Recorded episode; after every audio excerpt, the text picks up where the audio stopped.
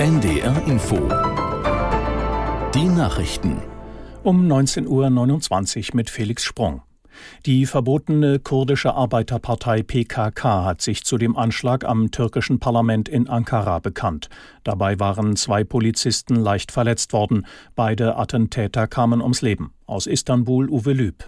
Es ist ein letztes Zucken des Terrors, so Präsident Erdogan zu dem Anschlag am Morgen in Ankara. Erdogan äußerte sich in einer Rede in der ersten Sitzung des Parlaments nach der Sommerpause. Im Inland sei der Terrorismus weitgehend besiegt. Der Kampf dagegen im Ausland gehe weiter. Das Parlament wird vermutlich bald über eine Verlängerung der militärischen Einsätze gegen die Terrorgruppe PKK im Nordirak und die JPG in Nordsyrien abstimmen. Die Türkei sieht auch die JPG als Terrorgruppe an. Zwei Wochen vor der Parlamentswahl hat es in Polen wieder Massenproteste gegen die rechtsnationalistische Regierung gegeben.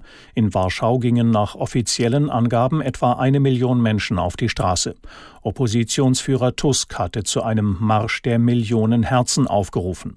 An der Demonstration nahmen auch zahlreiche Prominente teil, wie der ehemalige polnische Präsident und Friedensnobelpreisträger Wałęsa. Fast zwei Wochen nach dem Angriff Aserbaidschans auf die Kaukasusregion Bergkarabach ist eine UN-Mission in dem Gebiet eingetroffen. Wie ein Sprecher des aserbaidschanischen Präsidenten sagte, wollen die Vereinten Nationen den humanitären Bedarf einschätzen. Es handelt sich um die erste UN-Mission für Bergkarabach seit mehr als 30 Jahren. Allerdings haben inzwischen nahezu alle der geschätzt 120.000 armenischen Einwohner die Region in Richtung Armenien verlassen. Bergkarabach gehört völkerrechtlich zu Aserbaidschan, dort lebten aber bisher überwiegend ethnische Armenier. In Hannover haben knapp 4000 Menschen gegen den geplanten Ausbau des Südschnellwegs protestiert. Die Welt brenne ab, während der globale Norden weiter dem Autowahn nachgehe, kritisierte ein Mitglied vom Aktionsbündnis Ende Gelände, das nach eigenen Angaben mit 45 Demonstrierenden eine Baustelle am Südschnellweg besetzt hält. Im Oktober sollen in Hannover für den umstrittenen Ausbau erneut Bäume gerodet werden. Zwischen Befürwortern des Projekts und Umweltschützern kam es deswegen schon häufiger zum Streit. In der Fußball-Bundesliga hat Darmstadt den ersten Saisonsieg geholt. Der Aufsteiger gewann gegen Werder Bremen mit 4 zu 2. Freiburg besiegte Augsburg zu Hause mit 2 zu 0. In der zweiten Liga hat der VfL Osnabrück gegen Kaiserslautern 2 zu 2 gespielt.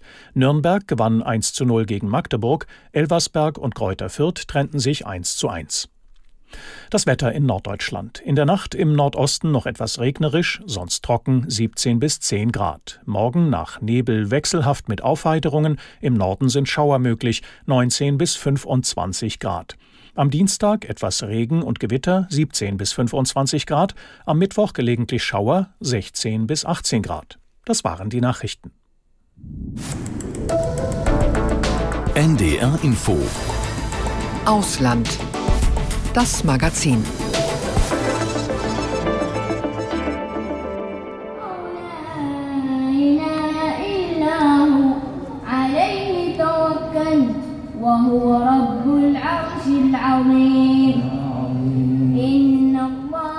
Im Jemen wird der Geburtstag des Propheten gefeiert. Später mehr dazu in Ausland das Magazin mit Udo Schmidt.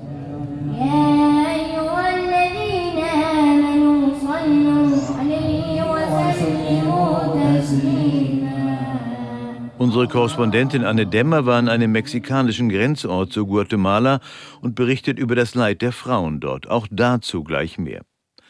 Jetzt erst einmal nach Libyen. Nach der Überschwemmungskatastrophe dort wird weiter aufgeräumt, gerettet und geholfen. Die Flut und ihre Folgen haben aber auch wieder verdeutlicht, wie schwach der Staat Libyen ist, wie zerrissen vor allem in zwei Machtbereiche konkurrierende Regierungen. Darüber sprechen wir mit unserer Korrespondentin Anna Osius, die für uns in Libyen war, in der Küstenstadt Dana. Vorher aber ihr Bericht über die Lage in und um Dana, vor allem auch über die Situation der Kinder in der Stadt.